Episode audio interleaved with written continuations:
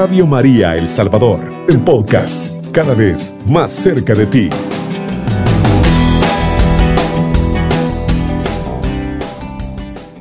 Tú y yo somos uno. Esta noche tenemos casa llena, ya que tenemos la presencia de dos de los seres más importantes en mi vida, tanto mi esposa como mi madre, que siempre nos acompaña para darnos ese consejo certero, ¿verdad? Esa opinión certera que tanto nos sirve a la hora del matrimonio. Buenas noches, cielo, buenas noches. Buenas noches, ¿qué tal a todos? Bueno, como decía mi esposo, desde lo ancho de todo El Salvador, desde la Unión hasta Huachapán y Chalatenango y la libertad. todo lo ancho de nuestro país, o sea, bienvenidos hermanos y hermanas. Es un gusto estar ah, pues una, una cada 15 días una vez más acá con ustedes y también para todos nuestros oyentes que están afuera de nuestras fronteras patrias, a estos hermanos que siempre nos escuchan y hermanas también, bendiciones y muchas gracias. Y bueno, aquí estamos felices y contentos una vez más para ustedes. Mamá Ani. Buenas noches, hermanito. Yo, como todos los miércoles que nos toque estar con ustedes, estoy muy feliz y espero que mis consejos les llegue al corazón, ¿verdad? En el nombre de Dios que sí.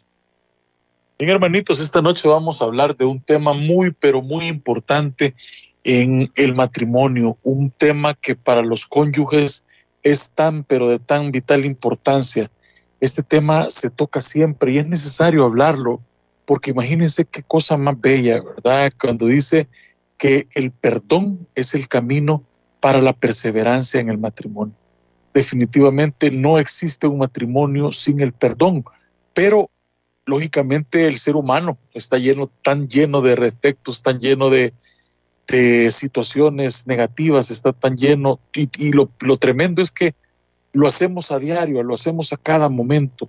Sin embargo, eh, esta noche vamos a poner énfasis en el perdón en los casos graves, como por ejemplo las infidelidades, maltratos físicos o emocionales, adicciones a las drogas, juegos, alcohol, derroches económicos, etc.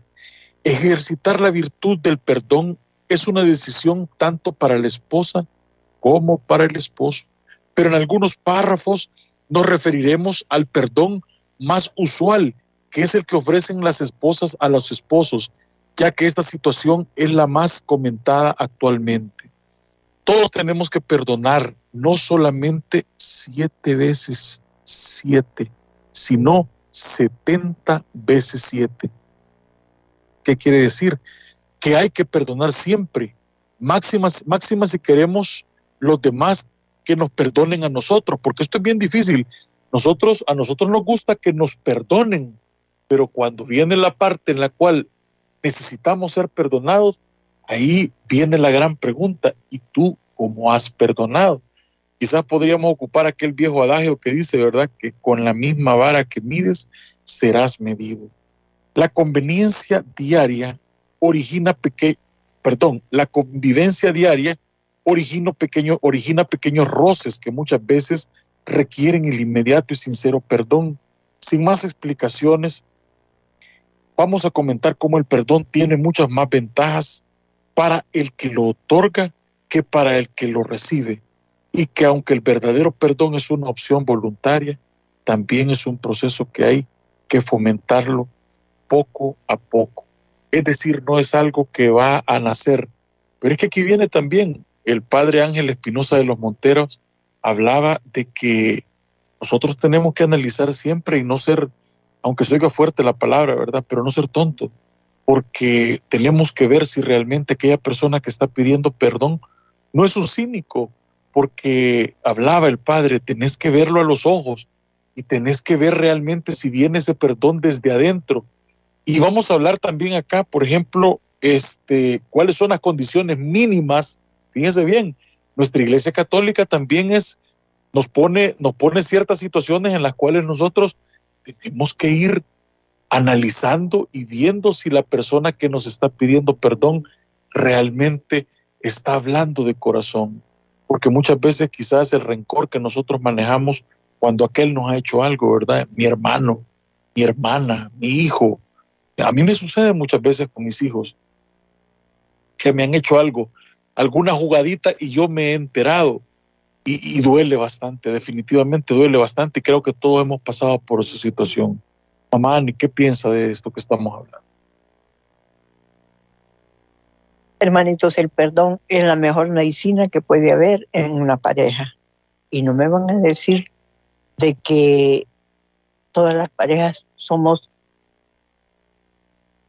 no tenemos defectos, todas las parejas tenemos defectos. Y si no tenemos defectos es porque somos raros, porque como se llama, el único perfecto es Dios.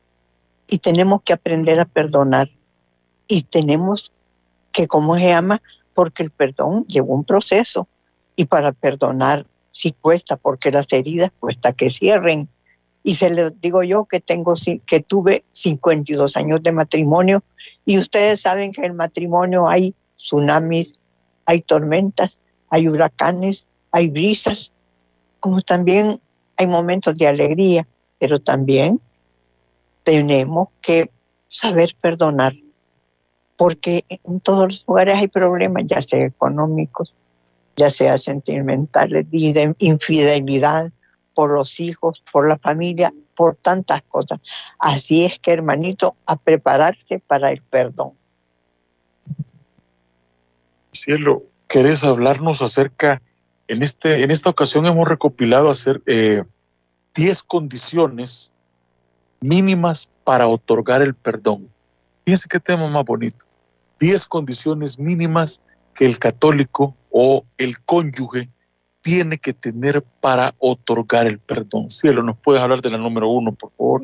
Que el perdón se solicite antes de otorgarse y que se pida clara, concreta y sinceramente.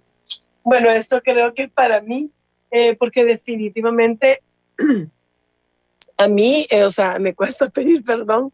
O sea, sí lo he hecho, pues, ¿verdad? Pero es, eh, o sea, yo estoy, que cómo se lo voy a pedir, o sea, pero muchas veces el, el orgullo de, del cónyuge, ¿verdad? O sea, eh, y en este caso de mi persona, o sea, decir, ay, pues que le voy a pedir perdón si yo no lo, no, no lo hice, pues, ¿verdad?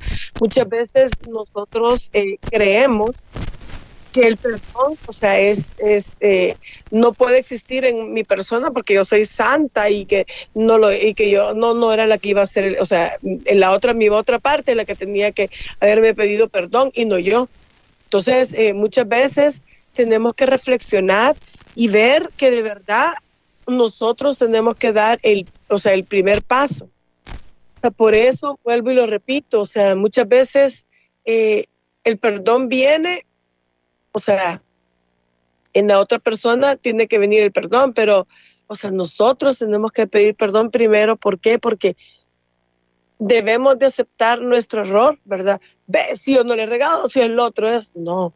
Muchas veces eh, nosotros somos quien hacemos las cosas y tenemos que pedir perdón, porque realmente es importante que el perdón venga, porque así, y, como lo digo ya, o sea, muchas veces viene aquello de que si no pedimos perdón, eso se va minando, se va minando y se va minando la relación hasta que obviamente llega un momento en que ya no se puede ni pedir perdón porque es de tanto, tanto, tanto, que uno y otra parte se han dañado tanto que ya no viene el perdón. ¿Y qué pasa? Lógicamente es mucho más fácil divorciarse, separarse, que pedir perdón lo que acaba de decir Larisa es, es muy cierto. Imagínense lo que nos está diciendo acá, que el perdón se solicite antes de otorgarse y que se pida clara y concreta, así como sinceramente. No, va, imagínense ustedes que ustedes le hacen algo a su pareja, a su cónyuge, y de repente, mira, es cierto que venís ebrio, pero no te preocupes, ya te perdoné. La iglesia dice que tengo que perdonarte hermano, es una de las condiciones, o hermana, es una de las condiciones. El que ha hecho el daño tiene que resarcirlo y tiene que reconocerlo de corazón y solicitar el perdón. Diferente es que yo, como decía Larisa, lleno de orgullo, lleno de... Eh, me he inflado, ¿verdad? Y, creo de que han dañado a un semidios, no te perdono. Eso ya es otra cosa, hermano. Eso ya ahí ya va arrogancia, ahí ya va altanería, todo lo que ustedes quieren ver. Pero si alguien te está pidiendo perdón y está arrepentido de lo que ha hecho, entonces es el primer, ya dio el primer paso dentro de las condiciones del perdón. Otra de las condiciones es que el ofensor demuestre sin equívocos ni dobleces un firme arrepentimiento. Yo creo de que, que todos, todos hemos, hemos cometido un error tarde o temprano y nos hemos arrepentido de corazón y nos hemos arrepentido grandemente. Yo recuerdo cuando estaba pequeño una situación de padre e ¿verdad? Muchas veces yo pedí perdón a mi papá, a mi mamá, por algún error que yo había cometido y que de verdad yo dije, eh, como se dice coloquialmente en el buen salvadoreño, la regué. Y mi papá supo perdonarme, porque recuerdo tan bien cuando mi papá me decía, lo que ha hecho merece un castigo, pero como usted ha reconocido su error, en esta vez no lo voy a castigar. Hermanos, de verdad se los puedo decir con toda propiedad, yo me sentía el dueño del mundo, el ser más feliz. Imaginémonos que nosotros sucede eso con nuestro, con nuestro cónyuge, sucede eso con nuestro esposo, con nuestra esposa, y, y definitivamente Imagínense que ustedes a lo mejor se les pasaron las copas y llegaron haciendo algún relajo, ¿verdad? Pero ya sea ahora, antes era, era, muy raro, era muy raro que las mujeres lo hicieran. Ahora la sociedad de consumo nos tiene tan alienados que es común que una mujer lo haga también. Pero si ella te pide perdón o si él te pide perdón, escúchalo, otórgale el perdón, porque Él te lo está solicitando y te lo está solicitando y, mira si realmente hay un compromiso. Hay temas más delicados, como por ejemplo la infidelidad, ¿verdad? Que son temas que en realidad uno se pone a pensar muchas veces que habría que estar en, en los zapatos de la otra persona para, para entender lo que se está vivenciando. Sin embargo, es tan difícil. Otro de las condiciones es que el ofensor exprese claramente el propósito de no volver a repetir la ofensa bajo la condición de tolerancia cero a la más mínima peleidad. Hermanos, estamos hablando del perdón, algo tan lindo en, el matrimonio. No se muevan de donde están, regresamos en breves segundos. Está en sintonía de Radio María El Salvador, una radio cristiana mariana y misionera. Hermanitos, estamos de regreso esta noche a través de Radio María, el 107.3 del FM. Estamos hablando de un tema muy bonito, un tema muy lindo, que es el perdón como clave de la persistencia en el matrimonio. Mamá Ani, estábamos hablando acerca de la, la tercera eh, condición que decía que el ofensor exprese claramente el propósito de no volver a repetir la ofensa, bajo la condición de tolerancia cero a la más mínima peleidad. Vamos a ver. Hermanitos, que el perdón de verdad sea de corazón, que se ve en los ojos, ya sea en el hombre o en la mujer, que de verdad es un perdón pedido de corazón. Porque yo he visto perdón y bien mi esposo de verdad, el perdón que yo esperaba, porque todos cometemos errores, que nadie somos perfectos, pero lleguemos a la conclusión de que hemos herido a la otra persona y que las heridas duelen que cierren. Entonces, que el perdón sea de verdad de corazón, que no sea nada más solo del diente al labio, porque las heridas quedan tanto en la mente como en el corazón y allí van afectados todos los de la familia, más que todo la mayoría en los hogares nuestros hijos, porque si ya no hay perdón, entonces, ¿qué es lo que pasa? Entonces ya viene el divorcio, ya viene la separación y eso no se debe de ser porque nos casamos, nos casamos para siempre. No nos hemos casado solo para seis meses, ni para un año, ni para cinco años.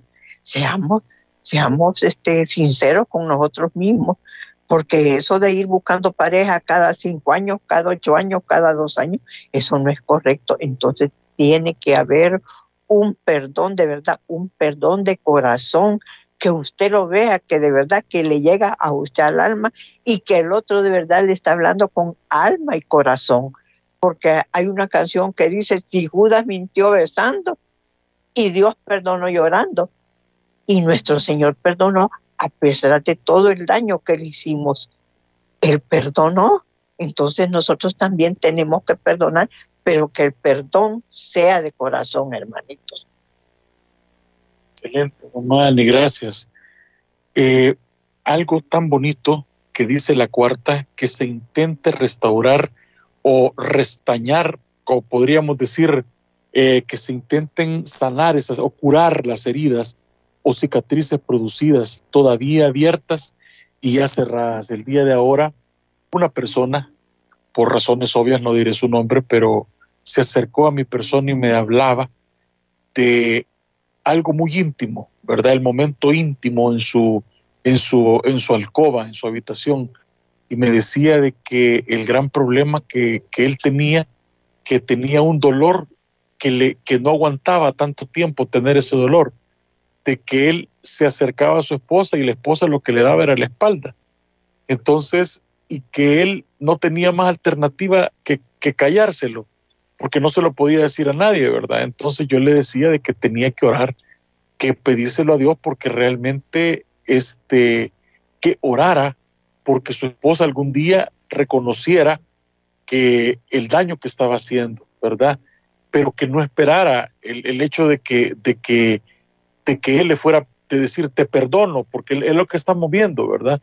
Aquí definitivamente hay, hay, puede haber un trasfondo, pero sí tiene que, la otra persona que está haciendo el daño tiene que darse cuenta tarde o temprano del daño que está haciendo y sobre todo el daño que está haciendo en la relación, sobre todo en la relación, en la relación íntima como pareja, pues.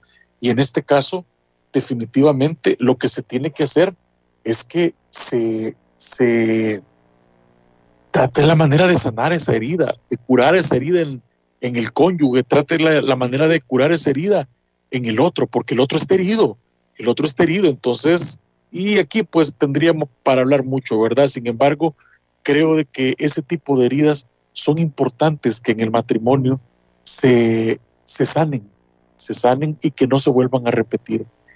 El número cinco es que se proponga un plan con sus fases y fechas para poner los medios necesarios y razonables para evitar las causas que motivaron la culpa grave por la que se pide el perdón. Quien evita la ocasión evita el peligro.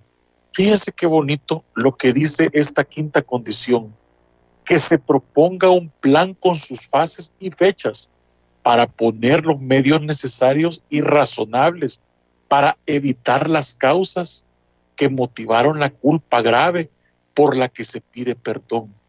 Quien evita la ocasión evita el peligro. Sobre todo muchas veces nos pasa a bien dicen que la cuerda se rompe por la pita más, por el hilo más delgado. Si nosotros andamos buscando lo, lo que decía el padre, este, ¿cómo se llama? Eugenio Fernández, un padre español muy que me fascinan sus intervenciones, decía de que si uno de hombre, lógicamente se acostumbra a andar viendo muchachas en la calle, si uno de hombre se acostumbra andar frecuentando lugares donde hay chicas que pueden tener, eh, que pueden estar fácil eh, solamente estirando la mano, definitivamente uno tarde o temprano puede llegar a cometer un error. Lo mismo sucede en las esposas, ¿verdad? Si uno se acostumbra, no llamemos por sexo, no llamemos eh, hombre o mujer, sino que si uno se acostumbra andarse metiendo en los lugares donde uno se va a quemar, definitivamente tarde o temprano, hermanitos, se va a quemar. Por eso es que habla que hay un proyecto perfectamente claro de seguimiento y control de los medios a emplear y de la consecución de los propósitos u objetivos establecidos. Ok, perfecto. O sea, tú acostumbrabas a salir todos los fines de semana, ¿verdad? Con tus amigos, con tus amigas, con tus amigotes o amigotas, pues vamos a y eso te, llevó a cierta situación. En este momento ya no se vuelve a repetir. Y vamos a, vamos a reunirnos en familia y vamos a, a calendarizar esas salidas entre tú y yo, entre nosotros y los niños. De esa forma, hermanos, vamos a poder conseguir una nueva familia. Número siete, que haya un nuevo acuerdo de mínimos para la conveniencia, como una hoja de ruta, expresada en todos los conceptos económicos, religiosos, civiles, sociales, amorosos, familiares, etcétera, como que si fuera unas capitulaciones prematrimoniales. A mí una vez un hermano, y se lo agradezco y se lo agradecí y se lo seguiré agradeciendo. En este momento un saludo muy, muy cordial a los hermanos Fishak que se encuentran en Canadá y que sería un honor que nos estuvieran escuchando en este momento.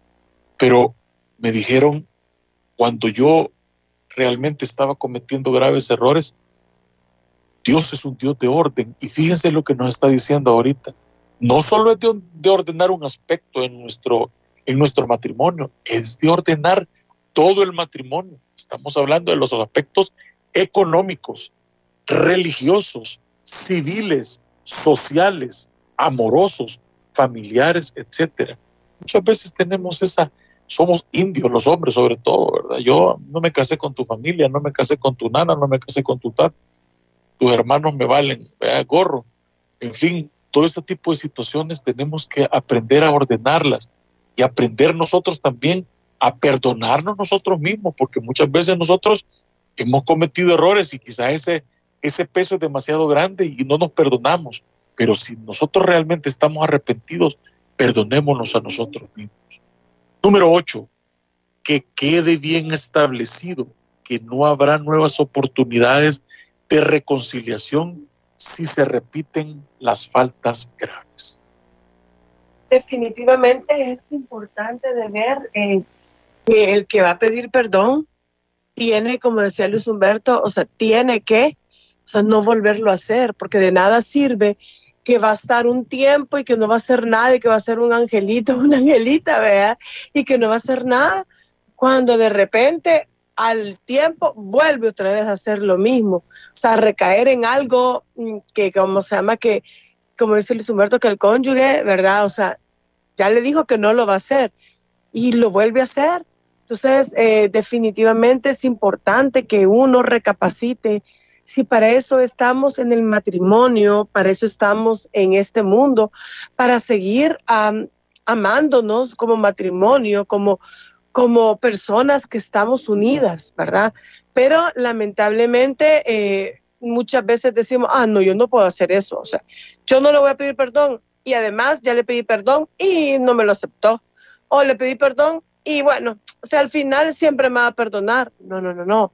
No se trata de que siempre lo va a perdonar o lo va a perdonar. O sea, uno tiene que pedir perdón, pero realmente, como decía mamá Ani, o sea, enmendarse, que realmente se vea que, eh, que de verdad el, el, arrepentimiento llegó, ¿verdad? Como ella muchas veces lo ha dicho, o sea, eh, pues sí, mi suegro, que en paz descanse, o sea, se eh, cometió un error y se arrepintió. Es cierto, fue bien difícil, ¿verdad? O sea, ese, pedirle, o sea, pedir perdón y que mi suegra lo aceptara. Pero mi suegra, por el amor que le tenía, lo aceptó y obviamente el perdón vino y realmente ya no volvió a suceder. ¿Pero por qué? Porque él se arrepintió y porque lo, lo dio. O sea, pero ¿de qué sirve? Y yo sé de muchos matrimonios que lamentablemente eh, piden perdón y siguen haciendo lo mismo y realmente, eh, o sea, nosotros, miren, podemos pedir perdón y la otra persona lo puede aceptar, pero realmente uno tiene que enmendarse y no volver a pecar, o sea, porque eso es pecado también, y no volver a pecar, porque realmente, digo, la otra persona sí lo perdona a uno y todo, pero ¿qué pasa cuando yo, o sea, yo pido perdón y sigo en lo mismo y al final, o sea, el que se va, el que se va a, ¿cómo se llama? El que voy a seguir pecando voy a ser yo y la que voy a seguir pecando voy a ser yo y siempre voy a seguir pecando. Entonces, Dios que está en todos los lugares y me puede ver, o sea, Dios, o sea, y cuando me llame a su presencia, eh, o sea, también va a ser una de las cosas que me va a llamar y me va a decir. Entonces, hermanos, uno tiene que estar definitivamente, tiene que estar pendiente de lo que está pasando en su vida y no volver a pecar si usted pidió perdón. Sí, hermanos, qué lindo lo que acaba de decir la gorda, ¿verdad? Pero vean ustedes el noveno, la novena condición o el noveno, así, la novena condición, ¿verdad? Que se acepten claramente. Las graves consecuencias que han supuesto para los otros miembros de la familia, el presente y se, eh, dice, perdón, el presente y se supondrán en el futuro las acciones tomadas que ahora se discuten con el fin de proteger en el futuro de esas malas acciones a los malos indefensos. Y, y si es posible repararles el daño causado. Vean lo que acaba de leer la gorda y lo voy a repetir porque me, me interesa que le demos énfasis a esto. Hermanos, estamos en Radio María, para nosotros es un verdadero placer. No se muevan de donde están, regresamos en breve momento. Está en sintonía de Radio María El Salvador, una radio cristiana, mariana y misionera. Bien, hermanos, estamos de regreso en Radio María el 107.3. Qué alegría que ustedes siempre se encuentran en sintonía de nosotros. Estamos hablando del perdón en la familia, estamos hablando del perdón entre los cónyuges. Qué cosa más linda. Entre bambalinas discutíamos con mamá Ani, hablábamos también con Lari con respecto a lo que es este el número nueve, ¿verdad? La condición número nueve. Decía que se acepten claramente las graves consecuencias que han supuesto para los otros miembros de la familia en el presente y supondrán en el futuro las tomadas que ahora se discutan, con el fin de proteger en el futuro de esas malas acciones a los más indefensos y, si es posible, repararles el daño causado. Hermanos, ¿cuántos de nosotros hemos vivido situaciones en las cuales nosotros mismos, nuestros padres, nuestras madres, quizás han, han tenido alguna acción que nos ha marcado de por vida? Y ahí es cuando el cónyuge tiene que ser ese paráclito, tiene que ser ese motor que nos invite a arrodillarnos ante, ante nuestro Padre. Si es cierto que nos va a perdonar ella o él, pero también tiene que, tenemos que invitar a nuestro cónyuge a que haga las paces con nuestro Padre, con Dios, con Mamita María y sobre todo con los más pequeños e indefensos, mamá. Hermanitos, y también le voy a decir, si es el perdón de verdad, que sea un perdón de verdad, pero que no sea aquel perdón que diga, ah, yo perdono, pero no olvido. Entonces no estamos haciendo nada, porque entonces cada vez que hay un pequeño problemita, sale a, sale a, a, relucir el problema anterior y entonces no estamos haciendo nada, estamos haciendo sufrir a nuestra familia. Pensemos en nuestra familia, pensemos en todo, porque esto ya para nuestra vida, ya cuando somos, somos grandes, esto nos afecta mucho, hermanita. Es que les digo nuevamente, si el perdón es un perdón de verdad, entonces no es que sea un perdón, si yo perdono pero no olvido, no que sea un perdón de verdad de corazón, porque sea Diosito Santo, nuestro Señor Jesucristo, cómo lo hicimos sufrir, cómo hicieron tanta cosa con Él y nos perdonó y nos quiere, nos ama. Entonces nosotros también tenemos que seguir los pasos, hermanos, entonces, sea con nuestros hijos, con nuestros cónyuges, con nuestra hermana, con nuestro hermano, porque a veces no solo en el matrimonio hay problemas, pero tenemos que aprender a perdonar. Tenemos que estudiar ese perdón, que sea un perdón de verdad, que venga de Dios, hermanitos. Gracias, mamá. Y la verdad que es cierto lo que usted está diciendo, ¿verdad? Tenemos que estar pendientes de todo eso, cielo eh, vamos a leer algo bien importante. Dice, es muy triste ver que esta situación se repite continuamente, principalmente en los grupos eh, sociales menos favorecidos, donde las esposas no tienen la preparación para poder vivir independientemente, por lo que se ve eh, supeditadas a aguantar las faltas graves de sus maridos sin poder relevar, revelarse ante, situaciones insostenibles. De ahí la insistencia de todos los padres de recomendar y si fuera posible, exigir que los hijos no se casen sin tener resuelto previamente la posibilidad alternativa alternativas económicas para que no tengan que nadie pueda sufrir maltratos físicos o emocionales. También las esposas tienen la obligación de estar preparadas profesionalmente para que en el supuesto caso de que llegue un divorcio puedan continuar su vida en otras, en, en otras avenidas que les permitan mantener a sus hijos y a ellas. Claro, gracias, cielo. Fíjense que lo que está diciendo Lari es muy importante, sobre todo porque algunas veces como padres nos quedamos un poco cortos con nuestros hijos al, al tener que darle ese tipo de recomendaciones. Y eso es muy cierto. Lo, lo podemos ver sobre todo en nuestras sociedades latinoamericanas, cómo la mujer sufre y muchas veces la mujer dice estoy con él por los niños, ¿verdad? Y eso, eso queda definitivamente como un estigma y queda ya marcada la mujer que tiene que sufrir, si es posible, el maltrato físico, maltrato psicológico y viene de generación en generación.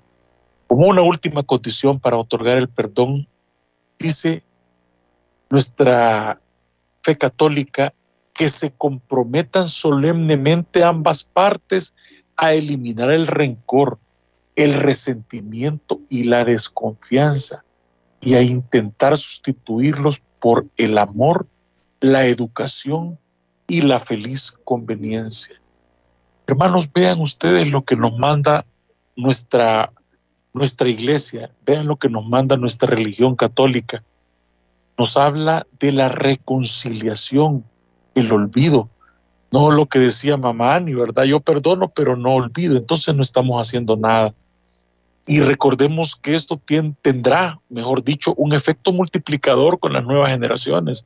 Esto tendrá un efecto multiplicador con todos nuestros, eh, con nuestros hijitos, lógicamente. Si nosotros el día de mañana, ellos ven que la cultura del perdón es común en nuestra familia, en el hogar, eso lógicamente seguirá siendo igual cuando ellos tengan su primera relación eh, de novios, cuando tengan su primera relación de amigos.